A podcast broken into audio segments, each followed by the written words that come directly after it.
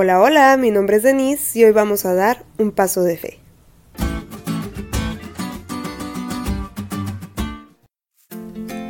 ¿Te ha sucedido que oras para pedir el favor de Dios en alguna circunstancia de tu vida y justo al terminar la oración te levantas buscando una alternativa que se ajuste a tu voluntad? Lamentablemente a mí sí. En una ocasión oré a Dios para que me indicara si debía aceptar un cambio de área de trabajo o no, y hasta le pedí una señal. Yo había tomado una decisión antes de orar. Tristemente solo cumplí el protocolo como para calmar mi conciencia. Acepté ese cambio incluso sin que la señal que pedí se cumpliera y busqué mil pretextos para justificar mi decisión. Eso no es depender de Dios. Tristemente yo fui hipócrita. Sin embargo, en la actitud de Esdras vemos lo que es una verdadera humildad, una verdadera dependencia a Dios. Muchos podríamos pensar que Esdras fue un orgulloso al no buscar la ayuda del rey, pero no era así.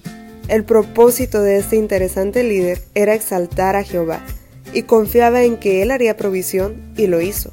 Quiero que notes que acudió a solicitar la ayuda de Dios con la plena confianza de acercarse a Él.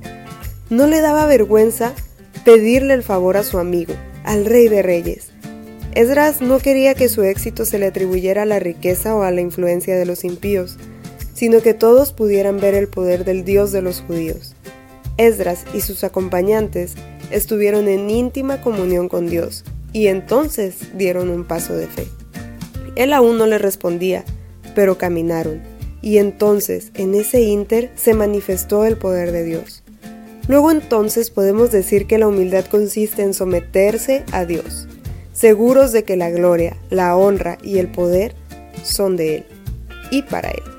Mientras que la perseverancia es dar pasos de fe aunque el proyecto parezca inalcanzable tener la plena certeza de que Dios obrará en el momento oportuno.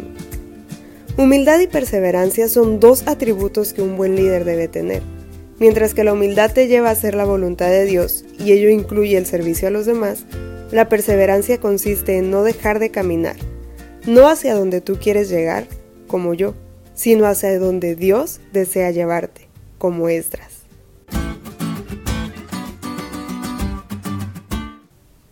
¿Te diste cuenta lo cool que estuvo la lección?